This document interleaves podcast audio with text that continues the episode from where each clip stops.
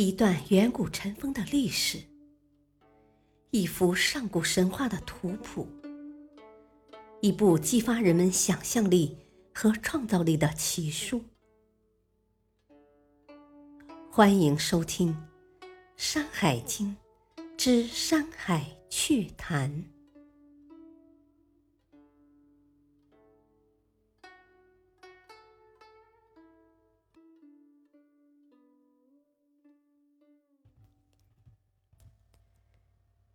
第二卷《海外南京二》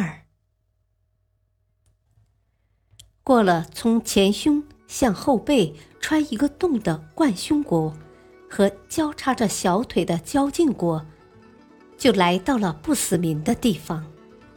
穿胸国人很古怪，非要在胸前开个窍，但竟然还能活着。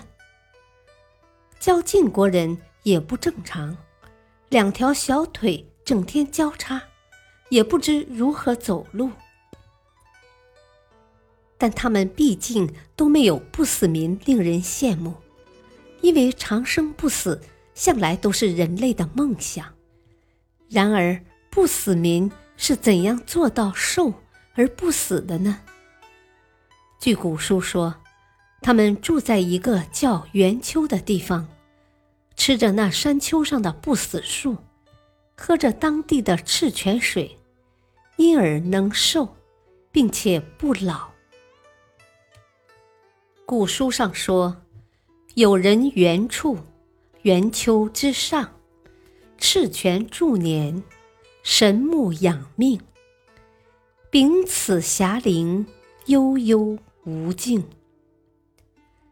霞灵。即老年人高寿的年龄，悠悠无尽，就这么悠然自得的活下去，那是多么惬意而又令人钦羡的事情啊！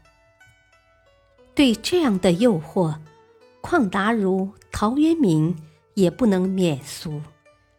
他在读《山海经》七八中感慨道：“自古皆有末，何人得灵长？”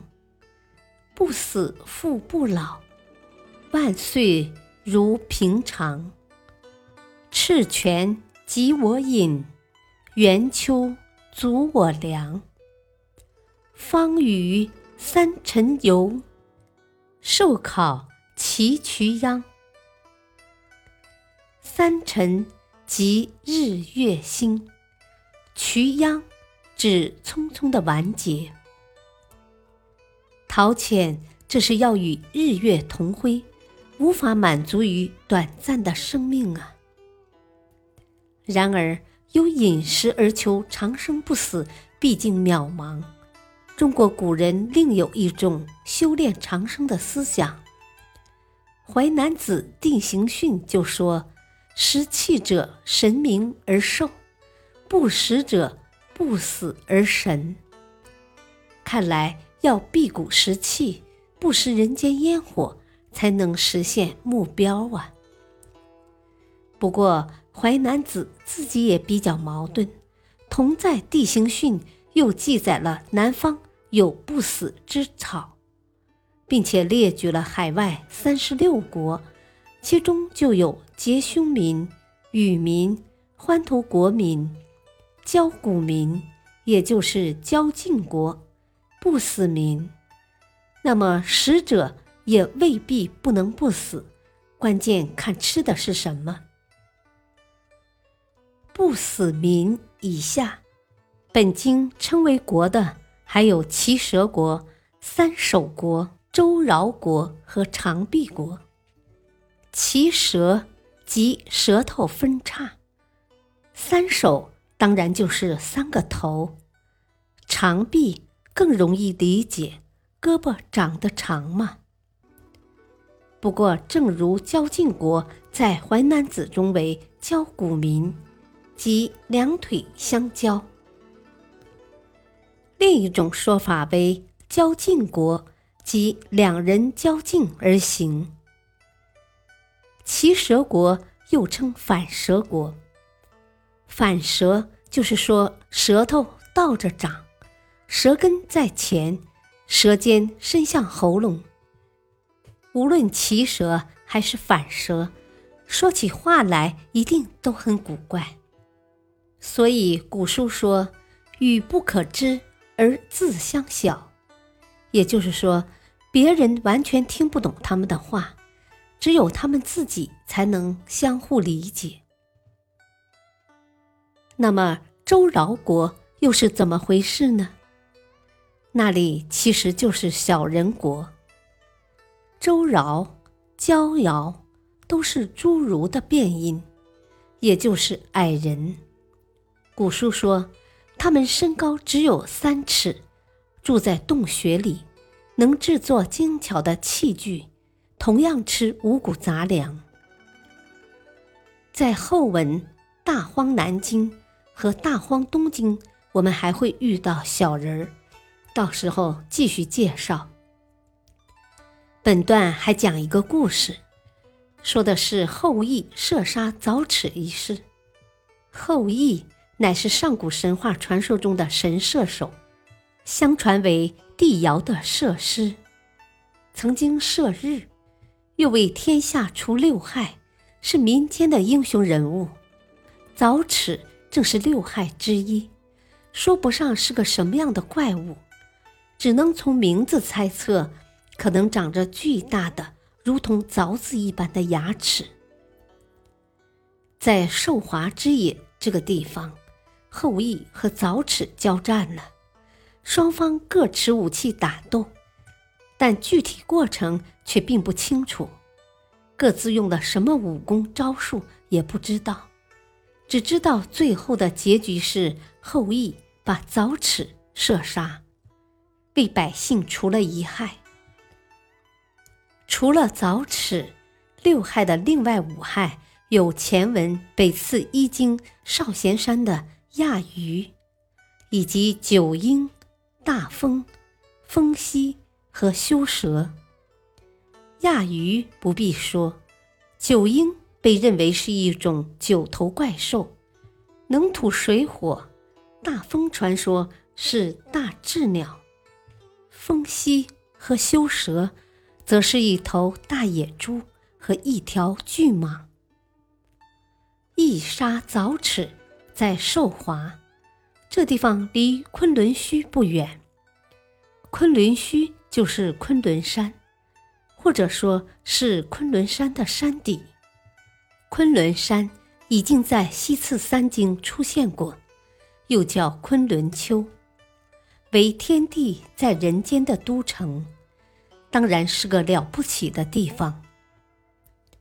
这昆仑丘的了不起，又是记载于《淮南子·地形训》，其中说：“昆仑之丘，或上备之，是畏凉风之山，登之而不死；或上备之，是畏玄圃，登之乃灵。”能使风雨，或上备之，乃为上天；登之，乃神，是谓太帝之居。看样子，昆仑有三重：凉风山、玄圃和太帝居。每登一重，就入了一重新境界。先是不死。祭之以灵，能呼风唤雨，最后就成了神，和天地住到了一起。登昆仑山，又是实现长生不死的一种方法。狄山或者汤山，原文并没有说明位置，不过一定也是在海外南京范围之内。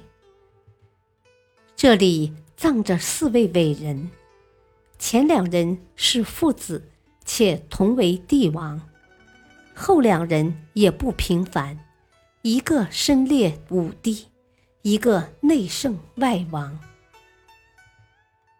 帝喾是帝尧他爹，然而帝喾号为高辛氏，帝尧则号唐尧，又号陶唐氏。这是怎么回事呢？根据《史记·武帝本纪》及其索引注释的说法，高辛、唐、陶唐分别是帝王兴起的地方。帝喾和帝尧因封地称号，所以称高辛氏和陶唐氏，有时也称帝尧为唐尧。而帝喾本为姬姓。帝尧则姓尹齐，库和尧只是他们的名，后来成为传世的称号。古人姓氏本不是一回事，而且来源很复杂，非之一端。像上面就有承父系的姓，即如帝喾的姬娃。还有来自母系居地的姓，像帝尧姓伊齐，又有出自封地的氏高辛和陶唐。所以帝喾和帝尧虽然是父子，而且同是源自黄帝一脉，但姓氏却不同。《史记·武帝本纪》起自黄帝。皇帝自己就是姓公孙，名曰轩辕。而根据三国西晋史家黄埔密的说法，皇帝长于积水，因以为姓，所以又姓姬。轩辕之丘是他的居住地，因此他既名轩辕，又号轩辕氏。此外，他还好有熊氏、帝弘氏等。然而，他为什么又被称为皇帝呢？